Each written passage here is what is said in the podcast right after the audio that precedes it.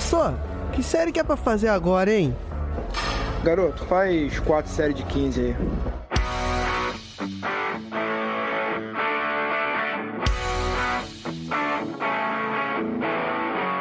Você está ouvindo o podcast 4 de 15. Bom dia, boa tarde, boa noite. Eu sou o professor Yuri Motoyama e eu só vim fazer uma abertura aqui porque este programa é um programa diferente. Nós fizemos uma gravação em colaboração, um collab, que está na moda agora, com o nosso querido canal da Daisy Mota, que é o Ciência do Exercício. Então, a Daisy, ela reuniu aí pessoas para falar sobre um tema muito interessante, que é hipertensão em exercício. E não contente em fazer essa reunião, Aí ela chamou o nosso querido Douglas Soares, que é o Mr. Nice Guy da Educação Física, que você já conhece, já participou aí, nem sei contar quantos episódios aqui no 4 de 15, para a gente falar sobre um artigo, uma revisão sistemática que foi publicada recentemente. Então nós vamos conversar aqui com dois autores desse artigo, que é o Rodrigo e o Vinícius, eles vão se apresentar aqui no programa, sobre esse tema mais do que importante, que é exercício para controle da pressão arterial, tá? Antes de entrar no episódio, eu só quero dar um abraço aqui e deixar uma menção honrosa. O Instagram do 4 de 15 ele tava pertinho de 4 mil seguidores. Que não é muito comparado aí com os, com os Instagrams que a gente tem por aí, mas eu sempre penso que são 4 mil pessoas ou profissionais que concordam que pensam como a gente, né, que são preocupados com a educação física ou com a prescrição do exercício baseado em evidências, são preocupados com a saúde. Então eu fico muito feliz. E eu falei que quando a gente chegasse no 4000, no 4K, eu iria fazer uma menção aqui no programa. E aí, a Loreana, que eu acabei de citar ela no episódio passado de imunologia com o Zeca, ela foi lá, pegou todos os perfis que ela tinha que ela tinha acesso e foi curtindo, foi curtindo, que faltava pouquinho. Tipo, tava 4.998. Aí ela foi clicando, clicando, e aí ela conseguiu chegar na marca dos 4 mil. Então vou deixar aqui o um salve, um beijão pra Loreana, que é a nossa parceiraça aí. E ela é o nosso seguidor 4 mil. Na verdade, ela, ela é nossa seguidora já, né, no Instagram. Mas ela conseguiu fazer uma gambiarra lá para também ser a 4 mil. Então, beijão, Lorena, valeu. E agora vamos para este episódio que está sensacional.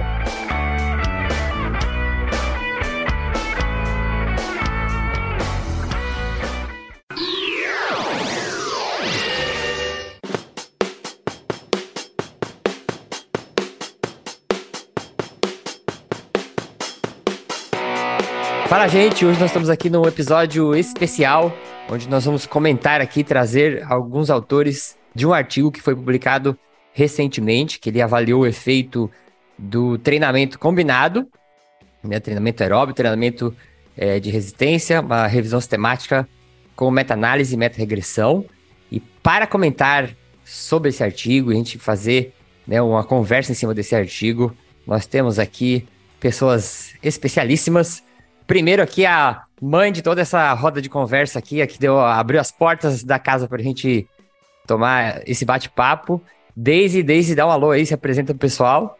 Bom dia, boa tarde, boa noite, pessoal. Para mim é uma honra estar aqui com o Yuri e esse grupo de peso, né, Yuri? Muito bom, é, grupo de peso mesmo. E aí o nosso Mr. Nice Guy da Educação Física, o homem que tá cada dia com a barba maior, Douglas Soares. Olá, bom dia pessoal. Vamos, vamos, vamos aproveitar o momento e vamos desconstruir muita coisa.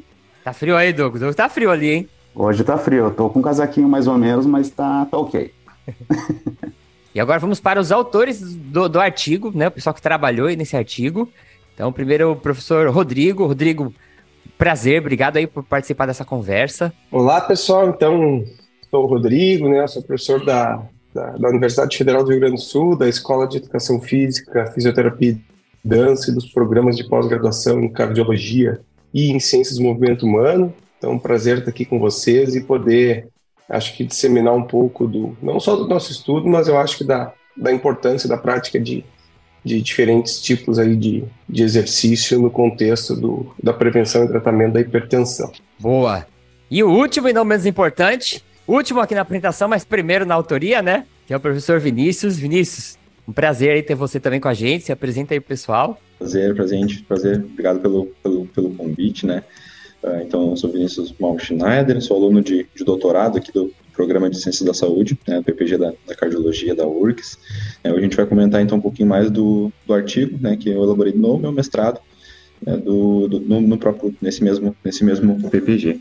Muito bom. Então vamos aqui abrir a roda para a gente fazer perguntas e acho que é o principal, a gente conseguir trazer da linguagem científica, né, para pessoa, as pessoas entenderem qual é a importância de um estudo desse. Eu acho que até vale a pena a gente começar é, para um dos dois aí perguntando é, qual é a importância de um estudo desse para a população de uma maneira geral. Bom, acho que eu posso posso aí começar falando em nome do nosso do nosso grupo de pesquisa aqui. A gente tem uma equipe bastante qualificada aí que há aproximadamente aí, 7, 8 anos a gente vem tentado ter um entendimento melhor das melhores estratégias de de manejo da pressão arterial e, e, isso envolve diferentes cenários, né? A gente tem essa condição que é a hipertensão arterial como uma condição clínica muito prevalente, muito relevante, acho que na, no contexto de, de, de prevenção e tratamento de doença crônica. E a gente tem, acho também, na, acho que na, na, atividade física, não só no exercício físico, que é o tipo principal que a gente acaba estudando, mas também em outros tipos de atividade física, uma, uma potencial ferramenta, acho que não farmacológica, para não só para prevenir essa condição, mas também para auxiliar no contexto do tratamento da hipertensão. Então, a gente tem, acho que, é, atualmente, um, um nível de evidência científica bastante satisfatório, ainda ainda com bastante lacuna a ser preenchida para fortalecer esse nível de evidência, mas sem nenhuma dúvida, né, a prática regular de diferentes tipos de atividade física, ela parece ser super uh, uh, interessante para pessoas uh, com hipertensão arterial. Uhum. Isso mesmo considerando que o benefício direto, que é esse controle, essa redução crônica da pressão arterial, nem sempre ocorra, porque especialmente quando a gente fala em, em treinamento combinado, né, que é o foco desse nosso estudo, uh, os benefícios que a gente tem num contexto mais amplo, tanto treinamento de força quanto treinamento aeróbico, eles tendem a beneficiar qualquer pessoa, né? Então a gente tem benefícios funcionais, né, benefícios psicológicos que vão nos auxiliar e, e certamente vão impactar positivamente na vida dessas pessoas. Falando do artigo, né, especificamente, a ideia é olhar para os benefícios desse modelo de exercício, né, esse modelo mais, mais completo, digamos assim, que complementa benefícios clássicos do treinamento aeróbico de força, que a gente chama de treinamento combinado, treinamento concorrente. Uhum. A ideia é enxergar o quanto né, a, a literatura atual nos mostra em termos de, de potencialidade desse tipo de, uh, de treinamento e enxergar também algumas características quanto à dosagem, tanto do treinamento de força quanto do treinamento aeróbico, que podem impactar mais ou menos no, numa potencial magnitude de redução da pressão arterial. Uma dúvida que eu tive é assim, por que, que vocês escolheram o treinamento combinado? Então, assim, né, desde, a, desde antes da criação do nosso grupo, na verdade, a minha formação pessoal uhum. uh, uh, na área de mestrado, doutorado, eu sempre me interessei muito por treinamento. Comecei estudando treinamento com uma perspectiva muito mais de, de desempenho, que, o que me deu, acho que, um entendimento de manipulação de variável. Eu tinha interesse muito grande, gostava de estudar efeito de interferência, ordem de realização porque acho que desde muito cedo, muito antes até de entrar na educação física, uma pessoa que pratica regularmente é, treinamento físico, exercício físico, percebe que treinamento aeróbico, treinamento de força traz benefícios complementares. Então, hum. isso eu acho que eu, eu, eu, não tenho nenhuma dúvida que todas as pessoas que, que, que, que conseguirem aderir a um programa é, de treinamento combinado deveriam fazer, porque o, o que tu colhe de benefícios quando tu complementa, né, benefícios talvez mais cardiorrespiratórios e, e, e neuromusculares, né, dando exemplo do, do, do aeróbico mais tradicional e do treinamento de força mais tradicional, isso impacta em, em, em N componentes, não só de saúde como de desempenho. Obviamente o treinamento é um mundo, né, a gente tem infinitas combinações de treinamento, e isso por muito tempo despertou a, a, minha curiosidade. E ao longo do doutorado eu acabei migrando, talvez até por um pouco de frustração de não conseguir estudar o, o, o alto rendimento na população que eu gostaria de estudar, que são os atletas de alto rendimento. É muito difícil fazer pesquisa no mais alto rendimento, né? A gente chega ali em pessoas fisicamente ativas, universitários, a gente tem muita pesquisa, né? Dentro das nossas próprias instituições de ensino. E por já estar trabalhando, eu comecei a perceber que, enfim, o exercício impacta muito em saúde, em desfecho mais clínico, desfecho mais funcional. Uhum. Uh, esse interesse com treinamento de força e hipertensão, ele já tinha sido despertado lá atrás, quando a gente começou a trabalhar em, em projetos de extensão e começou a atender também estágio fora da, da, da, da universidade em contexto de academia. E nisso o treinamento concorrente se tornou uma coisa bastante presente, assim, desde sempre, porque é difícil tu considerar uma intervenção que funcione de maneira mais ampla se tu não oferecer tudo que o treinamento pode trazer de benefício. Uhum. Por mais que a gente tenha na linha do, do, do exercício hipertensão uma, um, um, nível de evidência muito maior para o treinamento aeróbico do que para o treinamento de força ou resistido, né, que é, o, que é o termo mais clínico assim que a gente que a gente encontra. É, é difícil tu olhar para uma pessoa com a necessidade de fazer treinamento só para melhorar sua pressão arterial. Então, num contexto acho que mais Uh, olhando por todo, é, é o modelo de treinamento físico estruturado que é que eu acho que boa parte da, da, das pessoas do nosso grupo e também de, de fora acreditam que, que seja o melhor modelo de treinamento físico. Uhum, uhum. Então, acho que é, a gente já teve outros estudos prévios, eu acabei fazendo meu doutorado também, né? Então, fiz TCC, mestrado, doutorado, uh, pós-doutorado, todos esses, uh, esses momentos de formação, estudando os benefícios do treinamento combinado. E aí já desde o doutorado voltado para a parte de, de pessoas com hipertensão. E eu acho legal, porque na prática, se você for ver fora do, do âmbito estético, o combinado faz muito sentido, né? Eu estava gravando uma pauta faz pouco tempo sobre exercício e sistema imune. É, se você fizer o treinamento de força, tem algumas vantagens, mas aí se você olha para trás, tem o aeróbio lá que vai te trazer outras vantagens. Você tem que fazer o treinamento aeróbio, mas aí o, se você combinar os dois, eu acho que hoje em dia faz muito sentido quando a gente está falando de saúde, né? A gente tem dois universos aí de vantagens. Certo, aí, certamente, assim, quando a gente olha a prevalência de hipertensão num contexto de, de, de, de, idade biológica, cronológica, a gente percebe né, que a prevalência aumenta à medida que a, gente, que a gente envelhece. E aí, do ponto de vista de conservação de aspectos funcionais do treinamento de força, ele é inevitável, eu diria, para uma pessoa que quer ter uma boa saúde, né? Conservar funções importantes do dia a dia, né? Uhum. Carregar objetos, tentar e levantar, né? Enfim, coisas básicas que a gente faz todos os dias, levantar da cama, ir no banheiro, sentar na mesa, né? Uhum. E às vezes fazer eh, algumas tarefas do dia a dia que são de curta duração. E, obviamente, né, o sistema cardiovascular é o sistema central de, de, de, tratamento de doença crônica, né? Prevalência de mortalidade no Brasil e no mundo é número um, vai continuar sendo doença cardiovascular, é, é, e, e, aí tu tem um tipo de treinamento que estimula, que treina esse sistema, é, acaba sendo uma coisa também inevitável.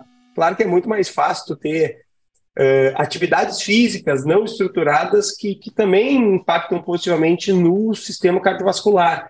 Mas no sistema neuromuscular é muito difícil tu conseguir no dia a dia um estímulo uh, um estímulo adequado sem fazer o exercício estruturado, né? É, Talvez uma das poucas alternativas é a prática esportiva, que é uma outra linha que a gente uhum. estuda, a gente até não vai, acho que não é o foco de, de hoje, mas assim, é difícil a gente ter uma boa saúde sem fazer os dois. Basicamente, acho que é, esse é o contigo. esse é o recado aí, né? Vinícius, quer complementar alguma coisa aí? Não, acho que tudo que o, que o professor trouxe é, uh, adquirir essa linha que, que ele comentou desde o do mestrado e, e do doutorado dele, né? Foi, foi algo que eu sempre me me interessei, né? Sempre uh, me interessei também pela pela questão do treinamento, né? Simultâneo, enfim, treinamento combinado concorrente. E uhum. principalmente essa questão que, que, talvez a gente vai comentar mais sobre, sobre questões de, de variáveis do treinamento, já que é aquilo que o profissional né, de educação física vai estar tá manipulando de fato dentro, do, dentro de um programa de, de treinamento. É, foi isso que, dentro desse, desse, desse, desse estilo, desse programa, foi onde eu, foi onde eu me interessei. Né? E, a, e, a, e a prática né, combinada desses, do treinamento de força e do treinamento aeróbico, ela vai né, promover também esses benefícios oriundos das duas práticas. Né? Uhum. Um, tendo mais, mais um potencial maior de promover força, né, melhor da funcionalidade, um outro, né, promovendo aí uma melhor aptidão cardio, trabalhando um pouco mais em, em outras questões de perfil cardiometabólico também. Mas perfeito que o professor Rodrigo trouxe. E, e Vinícius, você tem um negócio que eu, eu acho esquisito o nome concorrente. Vocês acham isso também? Eu acho que combinado uhum. encaixa muito melhor, né? Quando a gente fala treinamento concorrente, é. parece que um tá. Né? Isso, o concorrente ele vem muito da, de uma questão mais voltada para o alto rendimento, né, que a gente fala, que nem o professor comentou de efeito de, de interferência, né, em questões de efeito de interferência, que uma modalidade pode estar sobrepondo o benefício da outra, né, uhum. mas quando a gente pensa em uma questão voltada mais uh, para a saúde, que é o caso do, do, nosso artigo, é o caso que a gente, que a gente estuda dentro do grupo, o treinamento combinado ele se encaixa melhor, né, porque a gente combina, né, duas, duas, dois tipos de intervenção que vão, né, promover benefícios, uh, benefícios particulares entre elas, né, mas essa questão de dos termos, assim, ele vem, ele é mais atrelado, né? Talvez um para mais voltado para o atendimento e tendo essa questão de efeitos de interferência, e um outro a gente trazer um pouco mais para o contexto de saúde. Entendi, entendi, faz sentido. As questões de termo, assim, por exemplo, né, tu tem treinamento combinado, treinamento concorrente. O, o termo clássico é treinamento. O, o, o, treinamento clássico original é treinamento concorrente. Ao longo do tempo, por talvez por as pessoas perceberem que, que soaria melhor um outro termo, acabou, né? Uh, surgindo o termo combinado. A mesma coisa, treinamento de força é o termo clássico, quando a gente vai se referir, né? né? Uhum. Mas a gente usa treino resistido, que é uma palavra estranha. O Google traduz para resistência. Seguido vê os alunos quando apresentam nas nossas disciplinas um artigo uhum. científico traduzido em inglês, eles vêm com o termo resistência, que aqui no Brasil a gente conhece e associa muito mais a um treino de resistência aeróbica, que seria um uhum. sinônimo talvez do, do treino cardiorrespiratório. E então assim, eu acho importante a gente mostrar que existe mais de um termo. Aí uhum. cada um aplica o da sua preferência, tu mesmo comentou que gosta mais do, do, do, combinado. Eu aprendi a usar o combinado, por incrível que pareça. Eu, eu estudo treinamento concorrente há aproximadamente 20 anos. E eu usei por muito tempo só concorrente. Porque eu uhum. achava que ao longo do tempo tu vai.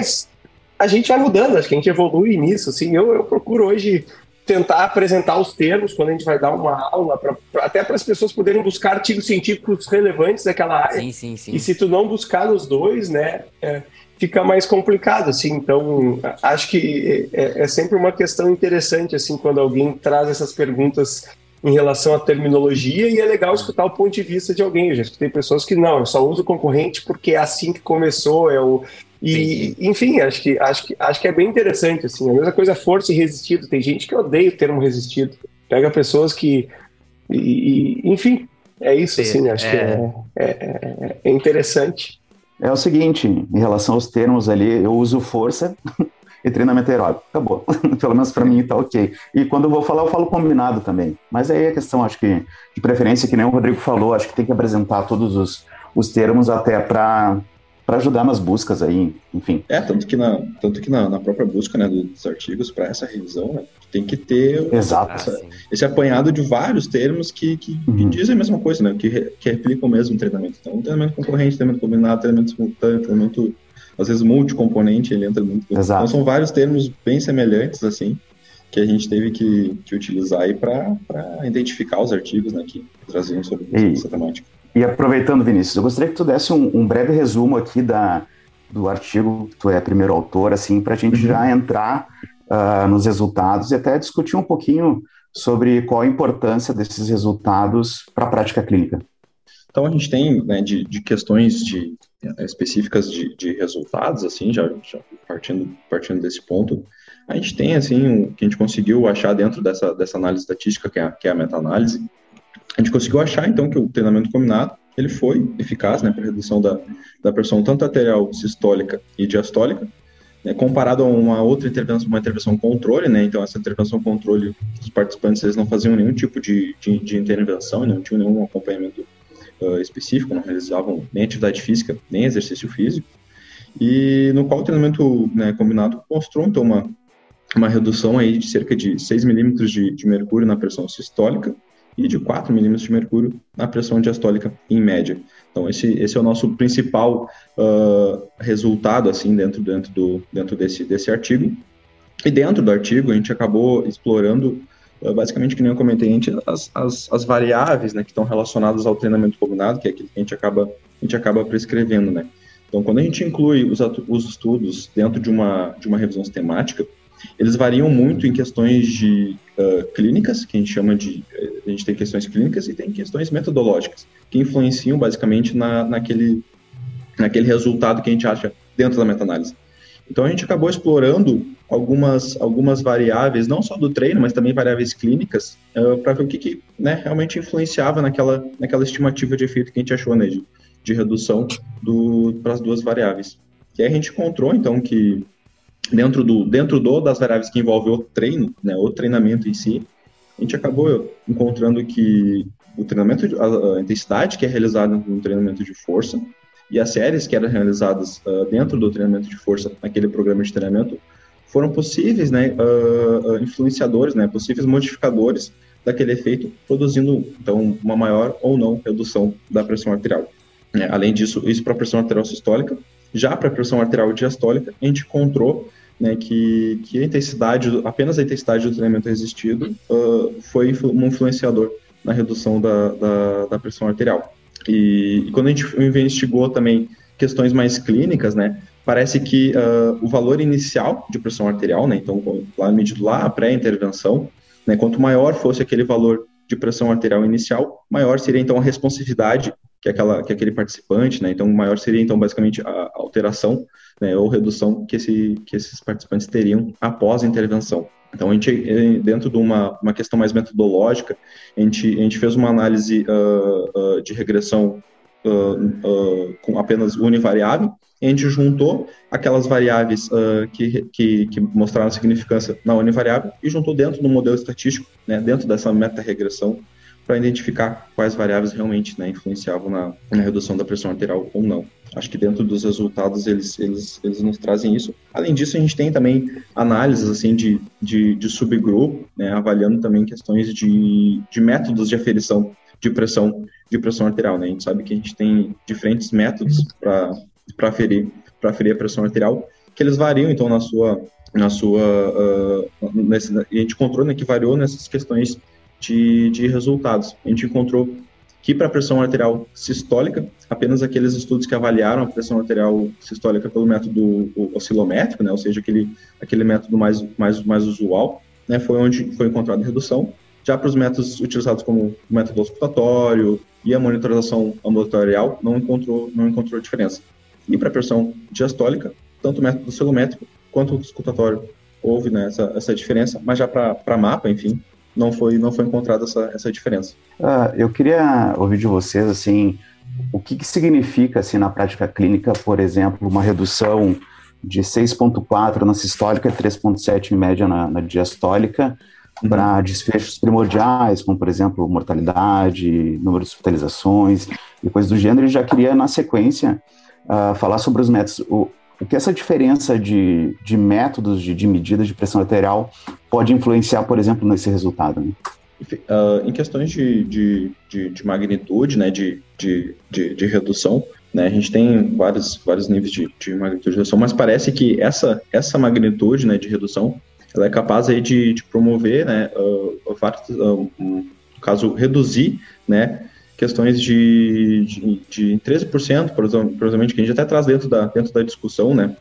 Uh, morte, morte cardiovascular, uh, morte, uh, insuficiência cardíaca, questões mais de, de, infarto do miocárdio. Então, essa, essa questão de, de redução, né, dessa essa redução né, da, da pressão arterial, tem essa capacidade aí de promover né, menores desfechos relacionados à saúde, à saúde cardiovascular. Qualquer estratégia de, de controle pressórico, ela visa atingir níveis inferiores de pressão ao que o indivíduo com hipertensão se apresenta, porque a gente sabe que esses níveis aumentados sustentados estão associados a risco aumentado de, de, de morte por, por doença cardiovascular e por, por outras doenças crônicas e também por, por, por qualquer causa. Então, a, o, o desfecho duro que a gente discute é isso, mas claro que isso, assim, é distante, né, a gente simplesmente dizer que a pessoa vai fazer o exercício reduzir, isso vai acontecer. Mas de maneira mais epidemiológica, a gente deveria ter estratégias que, que, que, que, que sustentam esses valores à nossa população. Então, isso eu acho que é uma coisa importante, assim, da gente pontuar. Uh, uma coisa que, assim, hoje tem, tem uns estudos bem interessantes, assim, já fazendo através de algum desses modelos estatísticos mais avançados, um, é, comparando né, o potencial de uma estratégia não farmacológica como o exercício versus o, o fármaco. Acho que o exercício, no contexto dos indivíduos que já estão em, em, em uso de, de, de, medicamento antipertensivo, ele também é super relevante. Né? A gente tem, mesmo em pessoas com valores de pressão arterial de repouso adequados a partir do uso de medicamento, o exercício também parece conseguir responder, embora a gente, e vários outros autores também já tinham encontrado isso, é um dos resultados que a gente tem aí, que obviamente, enquanto maior for o teu valor de entrada no início do tratamento, mais fácil é da tua pressão reduzir. Então, se tem um lado bom da pessoa estar tá com a pressão descompensada, é que ela é mais responsiva ao tratamento. Claro que isso não é uma coisa boa, né? Mas a gente tem muito mais chance de conseguir que que, que, a nossa estratégia de treinamento seja eficaz uma pessoa que tem a pressão é, mais elevada no início do programa. Então isso é uma coisa, né, que já é bem batido, assim, né, não é, o nosso artigo não é o primeiro nem o segundo que mostra isso, mas ele também, né, confirma isso, de que é importante, né, para que a gente entenda a, o potencial efeito do exercício, que a gente saiba como é que essa pessoa está começando. Né? O, o, exercício é responsável, inclusive, em pessoas com hipertensão resistente, que são aquelas que já usam vários fármacos né, e ainda assim não estão conseguindo atingir os níveis adequados. Por outro lado, que aí acho que complementa a tua segunda pergunta, a gente não tem evidência de que o exercício funciona, evidência robusta de que o exercício funciona quando eu avalio o desfecho de pressão arterial com o método padrão ouro, que é o monitoramento ambulatorial de pressão arterial, a barra lá das 24 horas. Claro que a medida casual é bem aceita e é utilizada no contexto clínico, mas a gente sabe que ela tem várias falhas, e se a gente considerar que os estudos de exercício usam um N pequeno, eles têm muitas vezes o próprio método de, de, de aferição da medida casual, ele é descrito de maneira pobre. Então a gente vai para a qualidade dos estudos que são incluídos, por exemplo, numa numa meta-análise, a gente ainda precisa de mais evidência para solidificar o papel do exercício no contexto uh, do, do, manejo da hipertensão. Então, assim, o nosso estudo, né, e outros já tinham encontrado, mas certamente é uma coisa que nos inquieta muito, é que é que a gente não consegue, na maioria dos estudos, dos ensaios clínicos, uh, benefícios no, no, desfecho avaliado através de, uh, de, de, mapa, né? Então, por exemplo, assim, o que, que a gente sabe? Se, se, a gente for dar um zoom ali no que tem de, de ensaio clínico randomizado, né, com uma duração de pelo menos 4, 6, 8 semanas. O próprio treinamento de força, o nível de evidência despenca quando eu vou olhar os estudos com, com mapa, né? Tu tem alguns estudos positivos com treinamento de força, porque isso é outra discussão, né? Se eu não gosto de fazer os dois, para qual que eu vou priorizar? Então, ainda até que se prove o contrário, a evidência é muito, muito mais robusta para o treinamento aeróbico do que para o treinamento de força. No treinamento combinado, por incrível que pareça, também tem pouca evidência. Então, assim, a gente. É, quando a gente olha para os estudos de medida casal, tem mais evidência, mas eu acho que o caminho, assim, eu acho que uma revisão sistemática com meta-análise, independente de, de ter uma meta-regressão, ela deveria servir para um grupo de pesquisa, e, e, é o que pelo menos o nosso grupo tenta fazer, para guiar a condução de novos estudos. E a gente não tem nenhuma dúvida que todos os pesquisadores que gostam de trabalhar com exercício de pressão arterial deveriam focar em fazer novos ensaios clínicos, de preferência maiores, com mais poder, e que o desfecho primário seja a pressão arterial e que ele seja avaliado através da mapa. Então, assim, tu ter a medida ao longo de 24 horas torna a, a, o teu nível de evidência muito mais robusto, porque tu não tem hipertensão mascarada, tu não tem hipertensão do jaleco branco, tu identifica hipertensão noturna, tu tem aquela casualidade de bem no dia da, da, da avaliação, se a tua amostra é pequena, três, quatro indivíduos que têm um comportamento uh, não regular nas duas medidas, né, no início e no fim da intervenção, podem impactar o teu resultado da análise estatística. Então a gente precisa certamente aumentar o tamanho das amostras dos nossos estudos, que tem muito pouco estudo original, com um método bem controlado, com amostra grande, e a gente precisa avaliar desfecho através de, de, de monitorização ambulatorial de pressão arterial. Então, é, não sei se com isso respondi a pergunta, Douglas, assim, né? Mas eu imagino que, que nos próximos anos, né, o foco de, de, de, de estudos originais deva ser isso aí, e as revisões temáticas com meta-análise nos guiam para esses próximos estudos. Porque talvez a grande limitação dessas revisões, inclusive as que a gente faz, ou de qualquer outro grupo, é que elas tendem a amplificar alguns resultados que, que nem sempre foram uh, bem descritos nos estudos originais, né? A gente não tem muito mais filtro, né? Acho que o Vini pode comentar um pouco da qualidade dos estudos que a gente incluiu na nossa revisão aí para talvez ratificar isso que eu estou comentando. E, e, Rodrigo, tu levanta uma questão bem interessante que assim a, a, revisão sistemática ela vai nos auxiliar, vai nos dar uma direção, vai nos nortear para ver questões relacionadas à metodologia que a gente pode melhorar e ter uma resposta muito mais próxima da, da, da verdade, né? E, e, aproveitando já, tu falou de, de fazer medidas não pontuais, mas medidas ao longo do tempo ali, né? Como o mapa, por exemplo. O grupo de vocês está tá estudando essa, está tá fazendo algum tipo de estudo voltado mais a essas medidas com o mapa, por exemplo?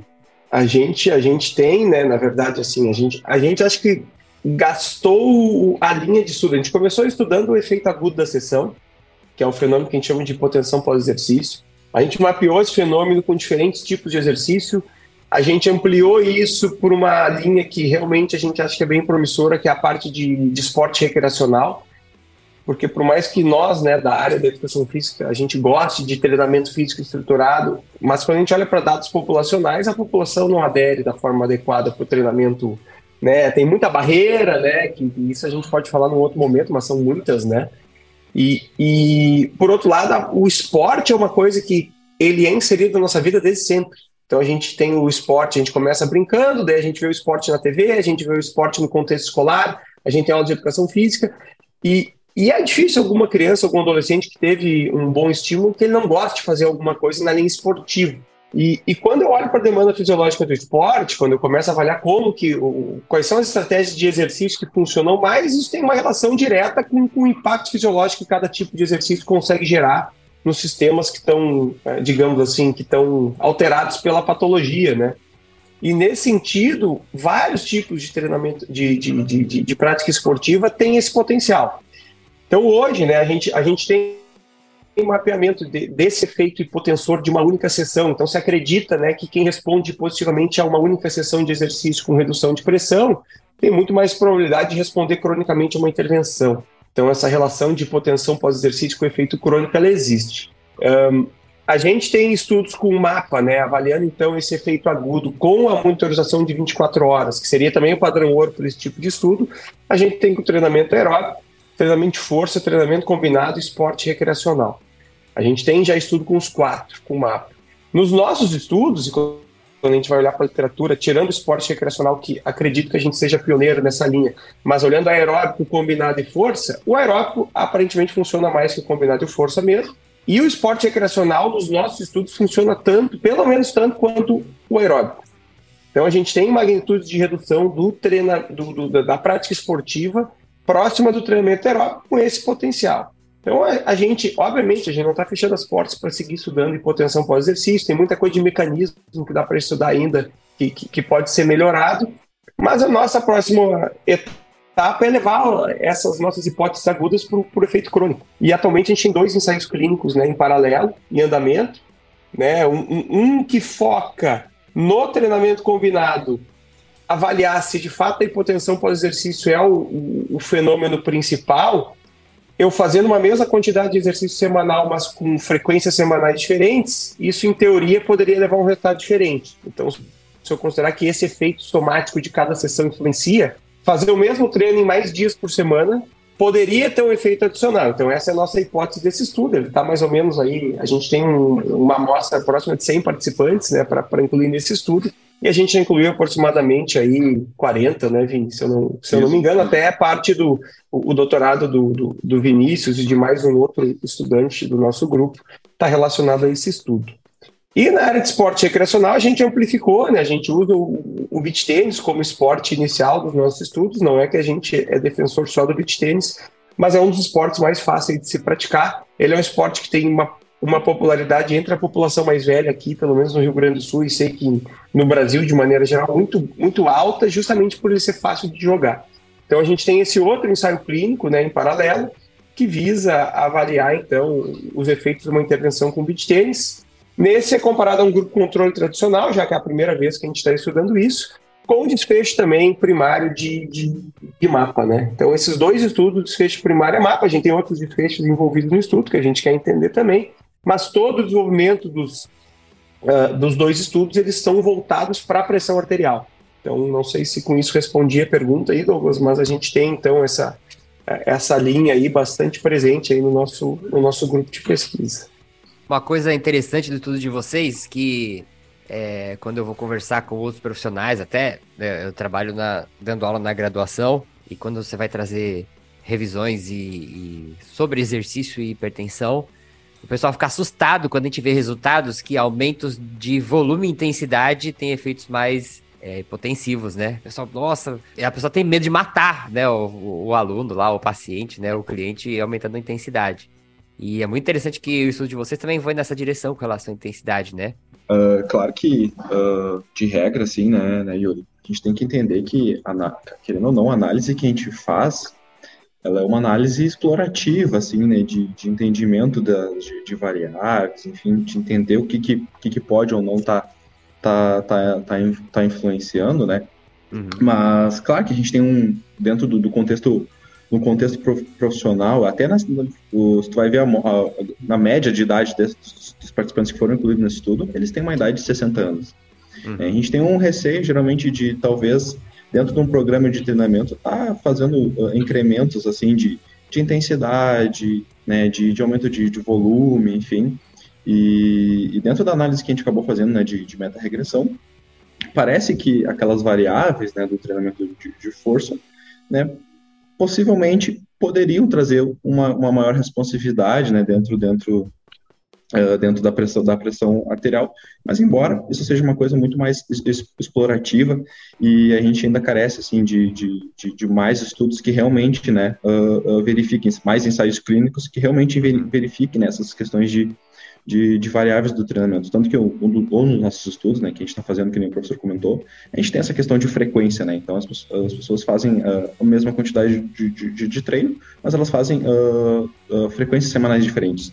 Então, isso é, já, já começa a partir daí que a gente está elaborando esses mais ensaios clínicos, para a gente realmente né, uh, ver se realmente essas variáveis do treinamento elas são capazes de promover essas, essas reduções ou não né, da, da pressão, na pressão arterial. Enfim, que nem a revisão sistemática, ela traz um, um apanhado, um apanhado geral, traz novas hipóteses, né, principalmente, né, acho que isso, isso é importante, traz as lacunas que a gente tem que estar tá, tem que estar tá preenchendo, então a ideia da revisão sistemática, né, eu, eu, fiz a, eu fiz a revisão sistemática no TCC, fiz uma revisão sistemática no meu mestrado. Então eu sempre tive a ideia que a revisão sistemática ela não traz a verdade pura, ela traz uma, basicamente né, um contexto de a gente entender o que, que tem de lacuna, entender o que, que a gente tem de, de ensaio clínico, confesso assim que quando, quando, sempre, quando eu fiz as revisões temáticas, eu consegui ter uma muito mais ideia do que a gente tem de estudo, tudo que a gente tem de ensaio clínico, tudo que a gente pode estar melhorando nos próximos, nos próximos, nos próximos estudos. Né? Então a gente consegue uh, trazer novas hipóteses, né? Quem sabe a gente está vendo se realmente né, o, o, a intensidade de treinamento de força ela influencia, se, se, se aumentar mais séries ela vai estar tá, vai tá influenciando mais né, dentro de um programa de treinamento combinado. Enfim, acho que isso é o, é o mais importante, assim, a gente, a gente trazer essas, essas, essas ideias né, para a gente ter mais ensaios clínicos aí robustos mostrando, mostrando isso. Que eu acho que essa questão também que o Yuri comentou, né, o, o medo de se prescrever exercício para um, indivíduo sob um risco cardiovascular, isso é uma, é uma, é uma realidade. E, e, na verdade, assim, tem muita informação que é distorcida, né? Porque, é, por exemplo, no nosso estudo aí, os resultados da, da, da, desse estudo mostram que treinar em intensidade maior é uma coisa boa, hum. né? a gente teria mais chances de ter sucesso treinando em intensidade maior. Então, eu não preciso com isso começar treinando no primeiro mês nessa intensidade. Então, a gente uhum. tem também, né, uh, estudos que envolvam progressão de treino, periodização, né, como, como sendo lacunas importantes também na área clínica como um todo, né, se estuda muito pouco periodização na área clínica, que é outra coisa que eu acho que nos próximos anos aí vai aparecer mais. Mas uh, é importante entender que a variável intensidade ela não está atrelada ao volume. Então, por exemplo, né, muitas vezes as pessoas acham que sempre o treino de alta intensidade, falando de força especialmente, ele é um treino de, que, que promove maior risco cardiovascular. Quando, na verdade, ele, ele tem que ser casado a um volume para eu identificar o, o risco daquela sessão. Então, eu posso fazer uma série muito curta, 80% de RM, eu não preciso fazer todas as repetições que eu consigo fazer até a falha, aquela série, e essa série de maior intensidade poder ser mais segura agudamente para o indivíduo uh, cardiopata, por exemplo, indivíduo com hipertensão, do que uma série talvez intensidade menor, mas que eu vou até exaustão. Então, uh, hoje, né, uh, na área clínica, assim, cada vez menos a gente faz uso de séries até a falha, porque a gente sabe que independente da carga que eu estou fazendo o exercício, então considero uma carga absoluta de 50 quilos, o aumento de sobrecarga cardiovascular na sessão vai ser proporcional à duração dessa série. E, e, aí essas comparações de intensidades diferentes, se eu tiver o mesmo volume, então obviamente se eu treinar 50, 60, 70, 80% de um RM e fizer sempre 8 repetições, o treino de 80 gera mais sobrecarga. Mas se eu considerar que o treino de 80 eu posso fazer 3 repetições talvez e ter o benefício neuromuscular que eu preciso, e talvez o de 50 eu preciso fazer 15, eu passo a ter um cenário que nem sempre a intensidade maior é, é, é a estratégia mais arriscada. Então a gente tem essa busca constante de estratégias que sejam uh, eficazes né, para o desfecho que a gente quer e ao mesmo tempo sejam seguras, considerando que existe um risco inerente de qualquer atividade física no sistema cardiovascular. Né? Uhum. Faço atividade física, o meu débito cardíaco aumenta. Então isso, isso, qualquer sessão de exercício aí vai ocorrer. Então esse essas infinitas combinações que ainda assim aí tem um mundo de coisa para se explorar, né, em termos de uh, do que, que é mais seguro, do que, que funciona e ao mesmo tempo é seguro. Mas eu acho que a, aí entra a disciplina mãe que a gente tem, que é a fisiologia do exercício, a gente sempre é criar as nossas hipóteses, as nossas estratégias de, de prescrição com base nisso. É, muito legal, juntando isso que você falou, o Vinícius falou, né? É, o Vinícius comentou que a revisão sistemática não traz verdade. Eu concordo bastante com isso com ele. Eu penso assim na revisão sistemática como se fosse uma bússola que apontou um norte. Falou, galera, vocês estão de costas, vamos olhar para lá todo mundo que lá é o norte, né? E vamos olhar nessa direção, vamos ver o que, tem que tá acontecendo aqui, né? E é muito legal trazer esses estudos, principalmente no caso de vocês, né, que, que às vezes vão até contra o senso comum, né? O senso comum no que, porque eu, eu pensei nessa pergunta porque recentemente estava treinando, só fazendo um comentário rápido, aí tinha um aluno lá é, e aí ele tava comentando que ele atendeu uma personal que, de, que era, é, tinha, era hipertensa. Ele, meu, medo de fazer alguma coisa errada, eu vou dar um peso bem levinho para ela e vou deixar ali, sabe? Aí, minha cabeça, falei, cara, você, tá enro... você pode estar tá enrolando tua aluna aí, né? Ela podia estar tá tentando uma carga maior e trazer um resultado mais rápido, né? Otimizar o tempo do treino, sei lá, né? Bom, estamos aqui perto do nosso horário. Douglas, quer comentar mais alguma coisa? Eu acho o seguinte, a gente podia aproveitar o momento e de, da, da da parte uh, de pesquisa para a clínica, assim, fazer esse, essa transição, né? O que que lá no final, na ponta, lá, que nem diz o nosso amigo Rafa, uh, no chão de fábrica, o que que isso muda, o que que isso acrescenta no chão de fábrica, assim? Particularmente, eu acho que as revisões temáticas, elas, elas acrescentam o norte, que todo mundo aqui já comentou. Elas acrescentam para quem nunca estudou aquele assunto, para quem pegou o primeiro cliente, paciente lá com hipertensão e não sabe por onde começar a prescrição, não tem insegurança em relação a qual estratégia é a mais interessante, ele vai fazer uso disso. Eu acho que para quem já estuda há mais tempo, muitas vezes tu pode embasar tua prescrição com base talvez em um ou dois bons ensaios clínicos que, que, que tu sabe que tem qualidade metodológica mais confiável, porque a gente sabe que a revisão tem esse problema de amplificar talvez estudos de má qualidade, a gente achou ali, então, né, quando a, nas ferramentas que a gente consegue avaliar a qualidade dos estudos, a gente vê que tem estudos bons, mas tem estudos ruins. Né? Isso é um. É, é que a realidade a maioria das revisões temáticas com meta-análise da área de, de, de exercício. E, e, mas eu acho que a revisão ela, ela é, ela substitui o que por muito tempo a gente se embasou em livros, por exemplo, para estudar que o livro era muito defasado, era, tinha um ponto de vista bastante enviesado do autor do livro, e por muito tempo a gente embasou prescrições em livros, né? Se vocês uhum. É, é, considerarem isso. Então eu acho que o, o, o exercício baseado em, em, evidência é uma, é uma coisa que tem que ser disseminada entre quem não está na área da pesquisa. Que eu acho que esse é o desafio que a gente tem. A gente que é pesquisador, mas, por exemplo, no nosso grupo, por característica, talvez pela minha, que fiquei mais de 15 anos trabalhando aí no mercado de trabalho, e, eu tenho muitos alunos com esse perfil também. O Vini é um deles, né? Mas a gente tem hoje aí, né? O nosso grupo tem seis doutorandos e dois mestrandos, e praticamente todos eles transitam no, no mercado de trabalho ou estavam transitando até começar o seu, o seu período. Então a gente tem que disseminar isso, que na verdade talvez daqui a um ano a conduta tenha que mudar, porque se sair um dado que é mais robusto, a gente tem que estar aberto para mudar. A gente não pode ser torcedor do que a gente acredita, né?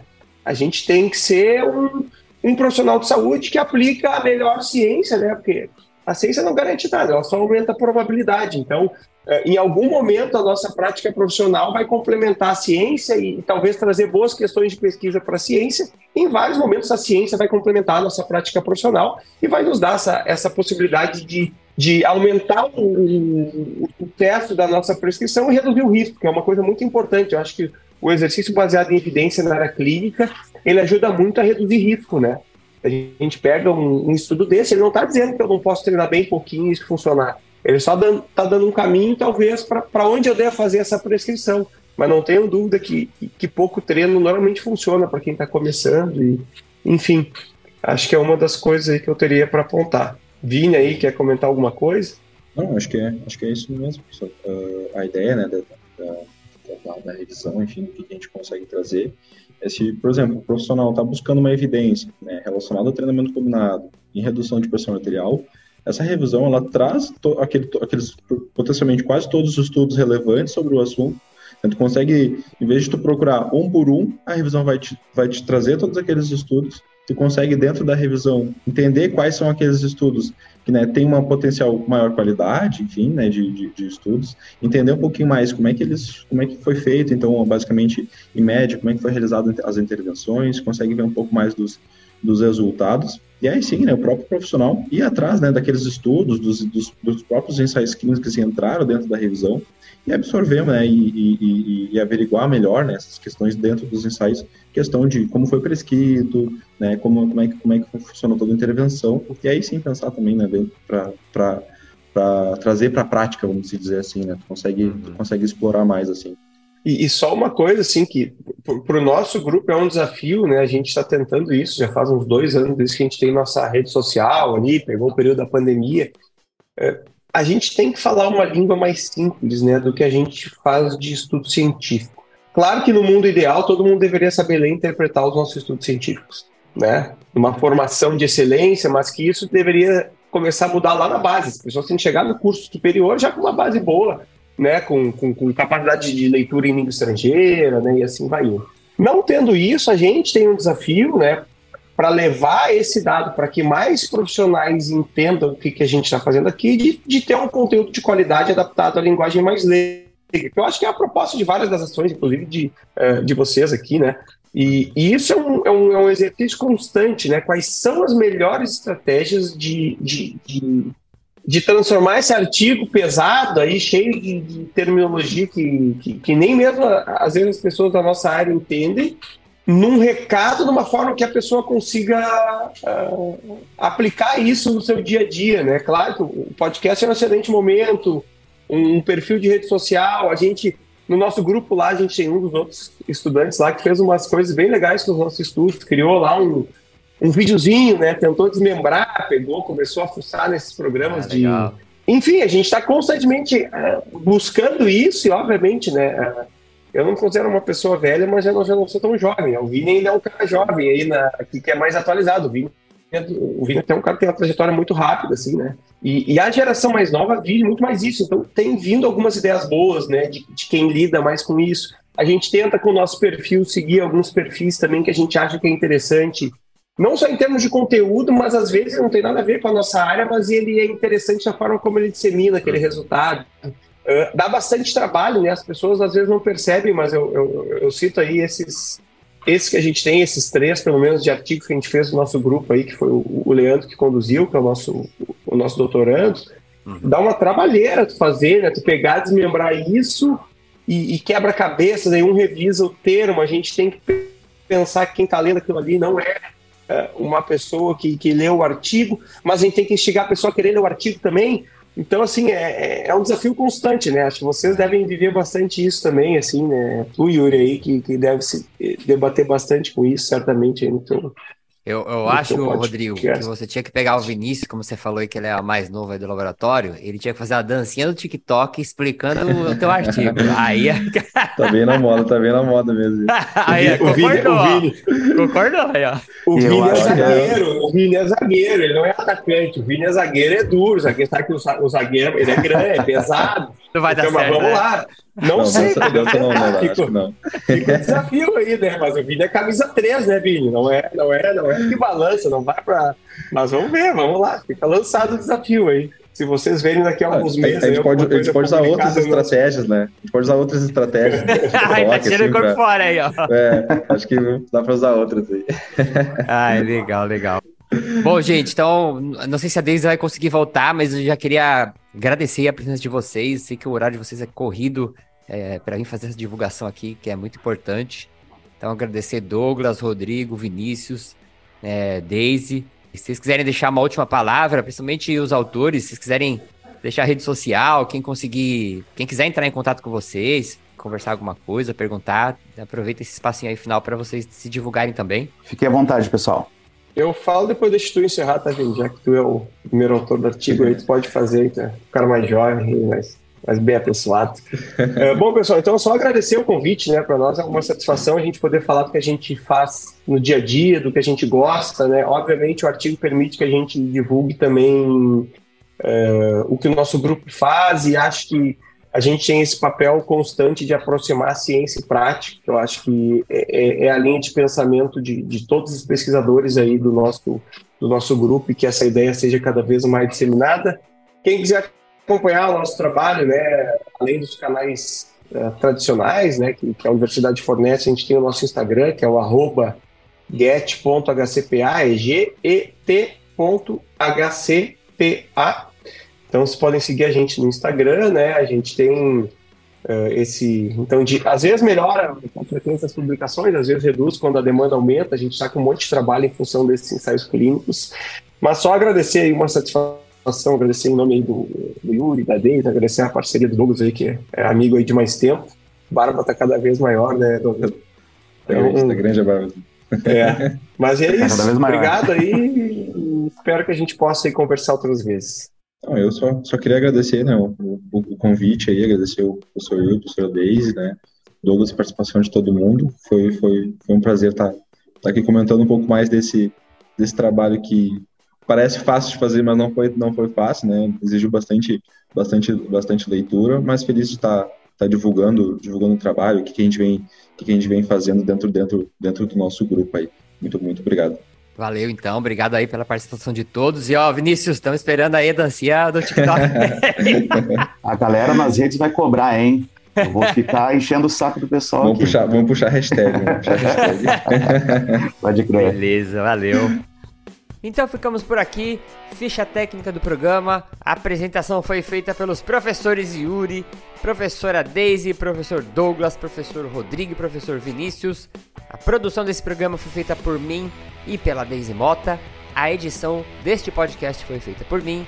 As artes da capa foram produzidas pela Ana Luísa Lopes. A música de abertura ela é composta pelo meu amigo Anderson Botega e as vozes da introdução são do Diogo Bob e do Marlo Sanuto.